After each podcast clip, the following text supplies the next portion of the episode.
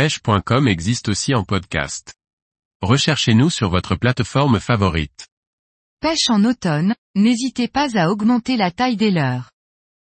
Par Thierry Sandrier. Les leurres se différencient selon plusieurs critères.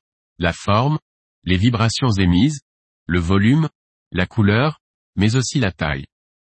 Ce dernier critère, notamment en fonction de la saison, est déterminant pour déclencher l'attaque des prédateurs.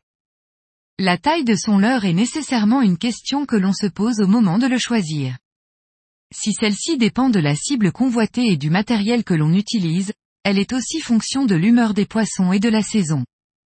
En automne particulièrement, le choix de leurre plus gros est souvent une excellente option stratégique. La taille d'un leurre ne se définit pas seulement par sa longueur.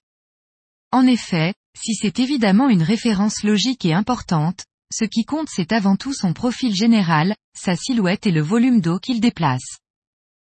Au-delà de l'aspect visuel, on pourrait aussi considérer sa sonorité, dans le sens où un son grave est la représentation d'une grosse proie.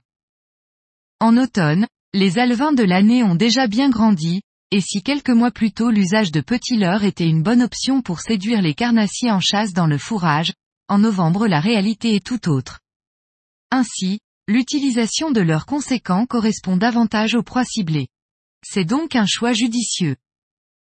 Par ailleurs, à l'approche de l'hiver, les prédateurs sont dans la nécessité de faire du gras et des réserves pour atteindre le printemps dans la meilleure forme possible et aussi pour certaines espèces pour réussir au mieux la fraie.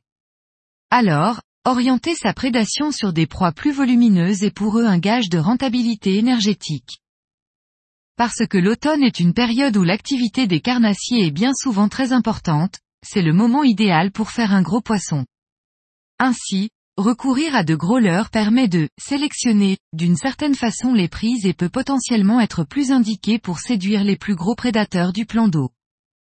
Enfin, en automne, les conditions météorologiques sont bien souvent dégradées. Le vent se mêle à la pluie et aux nuages noirs. Dans ce contexte, les poissons sont bien souvent en activité, mais la visibilité est particulièrement réduite, il faut donc rendre votre leurre visible. Si les coloris flashy et les billes sont alors conseillés, l'utilisation de leurre qui déplace un volume d'eau important l'est aussi. Et à ce jeu-là, les gros leurres n'ont pas d'équivalent.